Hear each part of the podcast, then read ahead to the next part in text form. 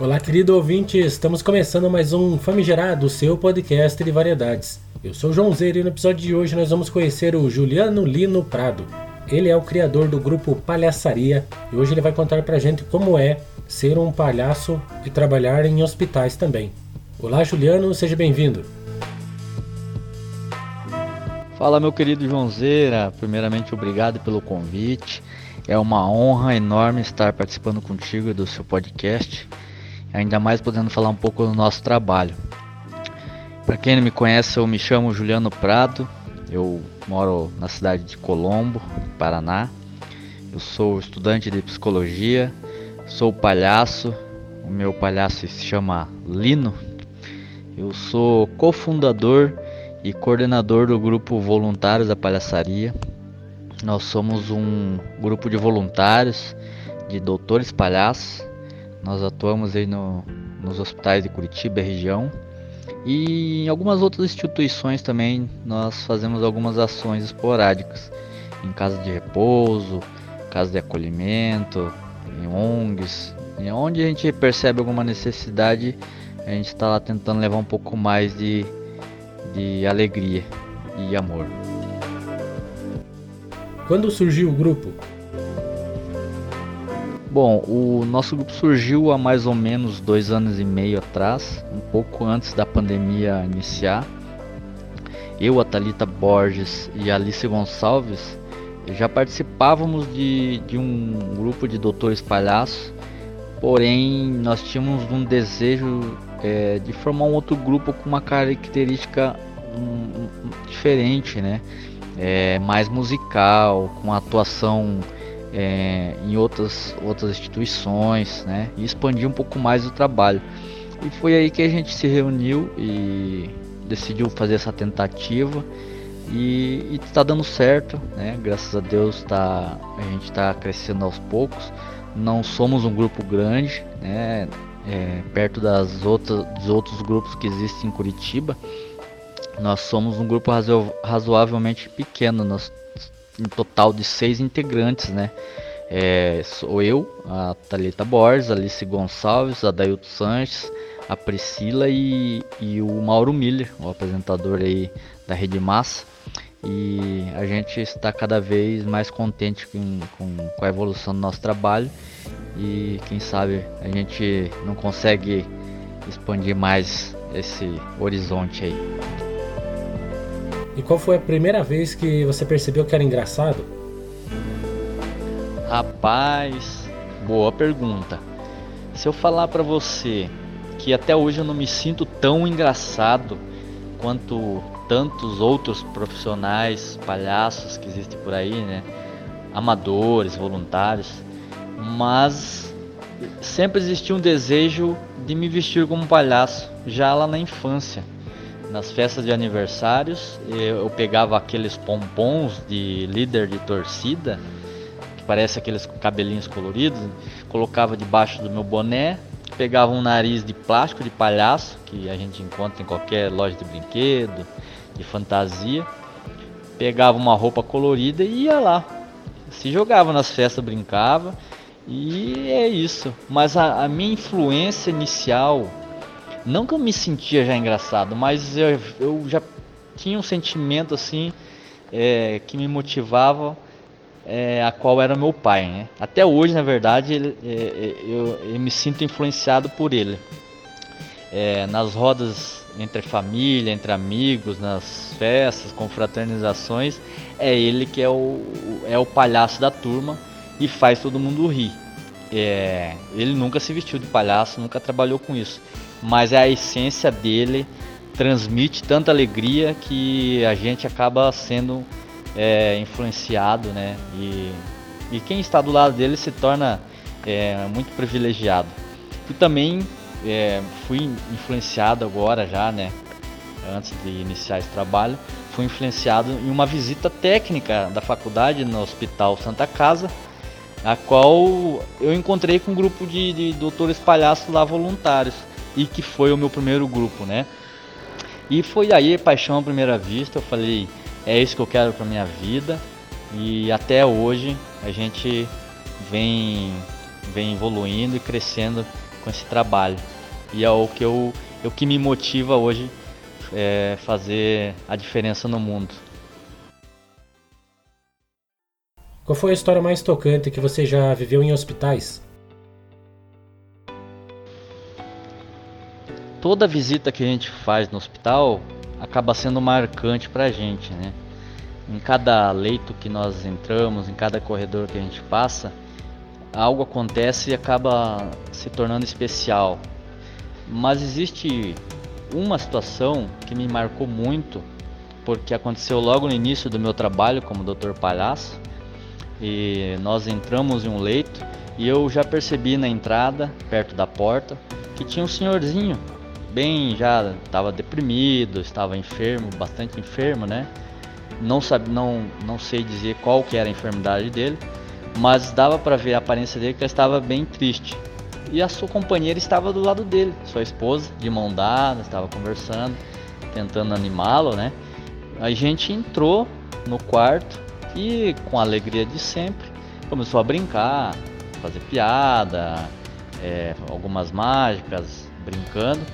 E o nosso grupo ele é mais musical, né? O Lino, que sou eu, é, toca violino, por isso o nome Lino, né? É, eu peguei o violino e comecei a tocar junto com os outros integrantes, que também tinham outros instrumentos. A gente começou a tocar ali algumas músicas e a, a esposa desse senhor é, perguntou se a gente não poderia tocar um modão, porque eles na sua juventude, né, é, algum tempo atrás, eles frequentavam bastante os bailes e curtiam ali a vida de casado, se divertiam e isso era o diferencial deles, né? Mas não poderiam mais por causa dessa enfermidade desse senhor. E ela pediu para a gente tocar esse modão e nós prontamente, com certeza, falamos vamos tocar. A gente começou a tocar essa, essa música, o quarto todo começou a, a cantar, a bater palma. E esse senhorzinho que estava com aquele semblante triste começou a mudar os, o olhar. É, levantou a cabeça primeiramente, depois o tronco, sentou na cama e depois de alguns segundos ele se levantou da cama e falou para sua senhora, é, minha senhora, minha esposa, é, vamos, vamos dançar e relembrar o nosso passado. E começou ali, os dois começaram a, a dançar e comoveu tudo aquele quarto, todo mundo ficou muito feliz pelo companheirismo dos dois e por pela aquela música fazer com que ele levantasse da cama e, e mudasse o seu seu espírito, sua a sua vontade de, de se recuperar logo. E isso marcou muito e vai ficar para sempre marcado para mim. Que você indica para quem quer começar na arte da palhaçaria? Olha, para entrar nesse mundo da palhaçaria é necessário primeiramente ter o desejo de ser um palhaço e você decidir em que ramo você quer seguir, porque é bem diferente, diferente de você ser um palhaço de circo, um palhaço de festa, do que ser um palhaço do hospital, um doutor palhaço, né? São trabalhos totalmente diferentes que requerem uma atenção especial. Cada um requer uma atenção especial, né? Então, tendo esse, esse desejo inicial de querer ser um palhaço, a pessoa deve é, ir atrás de, dos coordenadores de cada segmento. No nosso grupo, por exemplo, nós abrimos vagas a cada seis meses, mais ou menos, para acolher novos voluntários. E aí a gente oferece é, cursos teóricos, cursos práticos, treinamentos, para que a pessoa esteja apta a fazer esse trabalho, porque não é só ir lá colocar um nariz vermelho, uma roupa engraçada e tentar fazer palhaçada, né? Parece que é fácil, mas não é fácil assim. Ainda mais quando a gente vai lidar com, com as pessoas que estão passando por um momento mais difícil, delicado, como enfermidade, né? Então a gente é, oferece um, vários treinamentos para que o voluntário esteja apto a fazer esse trabalho.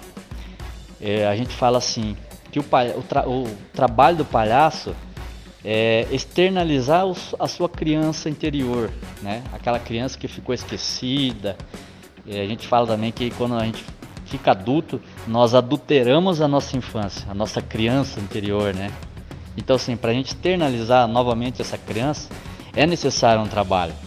É necessário a gente estudar o que é ser palhaço, a história do palhaço, o comportamento do palhaço. E, mas tendo esse desejo inicial de ser um palhaço, já é o pontapé inicial, né? Todo mundo tem, é, todo mundo está apto a ser um palhaço. Basta ter essa primeira iniciativa de querer ser um.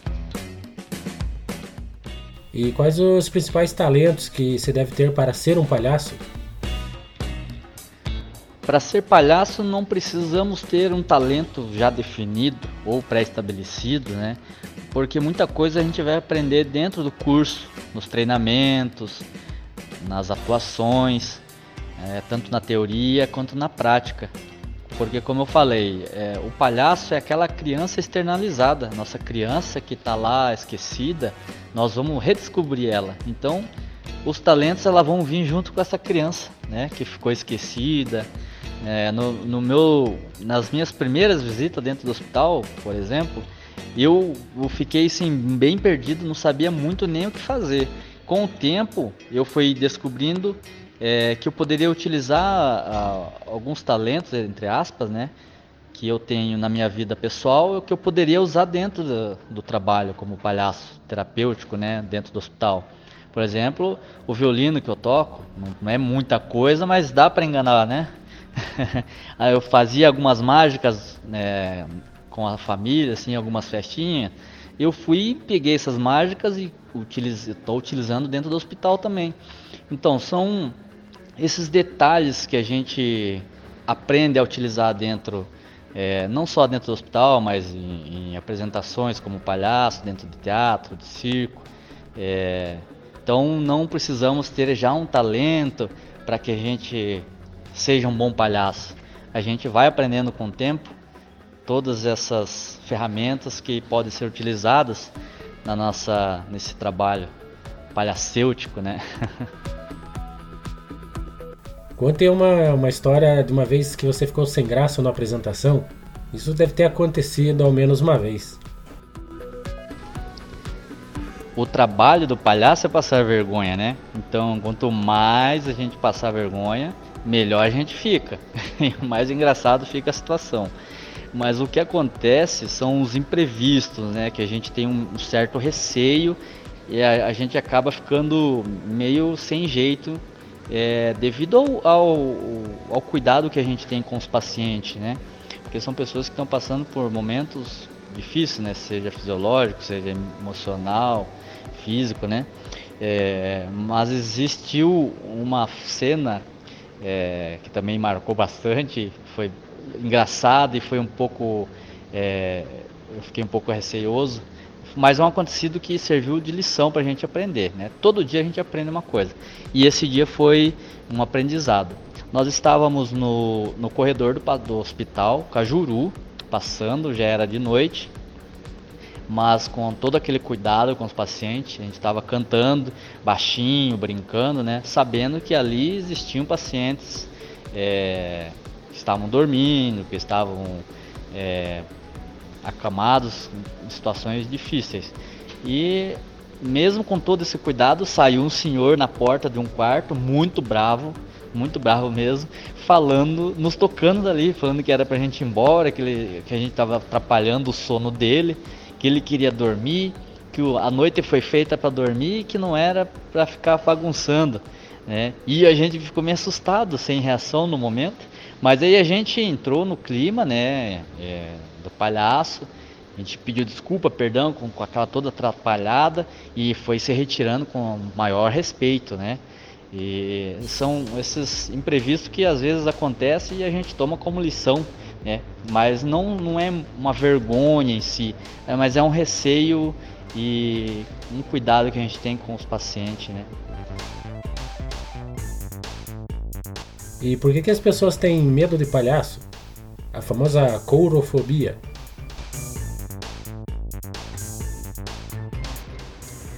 Muito boa essa sua pergunta. É, essa é uma questão que a gente tem um cuidado muito grande, um respeito, porque a gente também já vivenciou e vivencia dentro do hospital. É, é bem comum e a gente tem maior cuidado com isso também. É, esse medo do palhaço ele pode acontecer em vários momentos da vida, né? É, são traumas estabelecidos né, a partir de uma vivência muito marcante, né? Negativa. É mais comum na infância, né? Quando a criança passa por uma cena de susto, por exemplo, e que ela passa o susto e vê a cena ou, ou o persona do palhaço envolvido naquela cena, ela cria um ponto de referência. E nesse ponto de referência, ela vai é, gravar todo aquele sentimento ruim que ela passou. O medo, a ansiedade, a tristeza, a raiva, ela vai gravar nesse ponto de referência. E a partir do momento que essa criança cresce, é, e no futuro ela reencontra com o persona, a personagem do palhaço novamente, ela retorna para aquele ponto de referência e vivencia todo o sentimento novamente, né? De angústia, de medo, de raiva. E por isso que é sempre bom é, ter um acompanhamento para a pessoa é, se livrar desse trauma, né? Ou, ou pelo menos amenizar todo esse sentimento que ela tem quando reencontra com o palhaço. E isso pode acontecer com qualquer, é, qualquer situação traumática, né? Como é, medo de altura, de aranha, de assalto. Né? São esses traumas podem acontecer com qualquer pessoa, mas estão aí os profissionais adequados para lidar com essa situação. E eu tenho visto bastante casos revertidos que a pessoa consegue lidar bem com essa situação depois de ter um acompanhamento profissional. Como você se sente depois de uma apresentação? Eu, Juliano Prado, o Lino, eu trabalho em dois segmentos diferentes como palhaço, né? Em festas infantis como recreador e nos hospitais como doutor palhaço. E engraçado que nesses dois ambientes eu aprendo muita coisa. É, são experiências diferentes, porém os sentimentos e as emoções são bem parecidas. Porque quando a gente está de palhaço, nós podemos vivenciar nosso lado infantil sem nenhum problema, sem nenhuma questão, sem nenhum medo, sem, nenhum, é, sem nenhuma vergonha. É, porque se a gente, no nosso dia a dia, tentar reviver esse lado nosso infantil, nós vamos nos passar como louco, né? Perante os olhos de outras pessoas. E a, como nós estamos de palhaço, nós estamos despreocupados com o julgamento alheio, nós podemos reviver aquele sentimento novamente. Quando era, éramos crianças, né? É, não tínhamos preocupação em pagar conta, só queria saber de brincar, não tínhamos as responsabilidades que a gente tem como adulto hoje. Então é muito gostoso, são experiências que dificilmente nós não vamos ter é, em outros setores da vida. Então eu sou muito grato mesmo por cada vivência, por cada apresentação, por cada visita dentro do hospital, porque são vivências únicas. E eu sou muito grato por isso.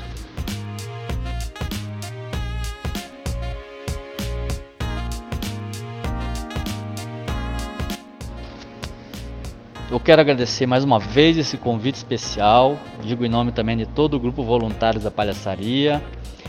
Para nós foi uma honra, um prazer enorme participar desse podcast e falar mais sobre o nosso trabalho. A gente se sente grato mesmo em saber que existem pessoas preocupadas em saber mais sobre nós.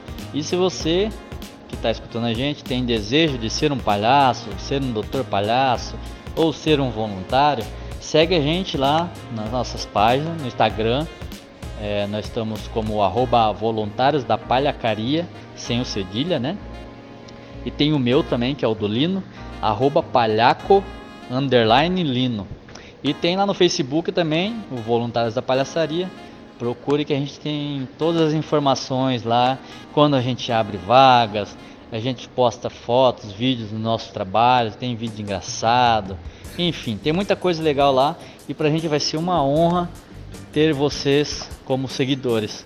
Tá bom, meus queridos? Quero terminar desejando um, um mundo cheio de paz, de alegria e que nós possamos transmitir mais amor, mais carinho e chega de tanta guerra nesse mundo, tá tão difícil, né? Passamos por momentos tão difíceis com pandemia, com crises, agora com guerra, e a gente pode fazer a nossa diferença no mundo transmitindo mais alegria, mais amor, mais carinho e que isso seja transbordado pelo mundo afora. Mais uma vez, obrigado pelo carinho, pela atenção. Fiquem com Deus. Oh, valeu mesmo, Lino. Obrigado pela colaboração aqui no Famigerado Podcast. E para quem quiser segui-lo e acompanhar a história do grupo, é só se ligar no Instagram deles. Espero que você ouvinte tenha gostado. O Famigerado Podcast vai ficando por aqui. Um grande abraço e até a próxima.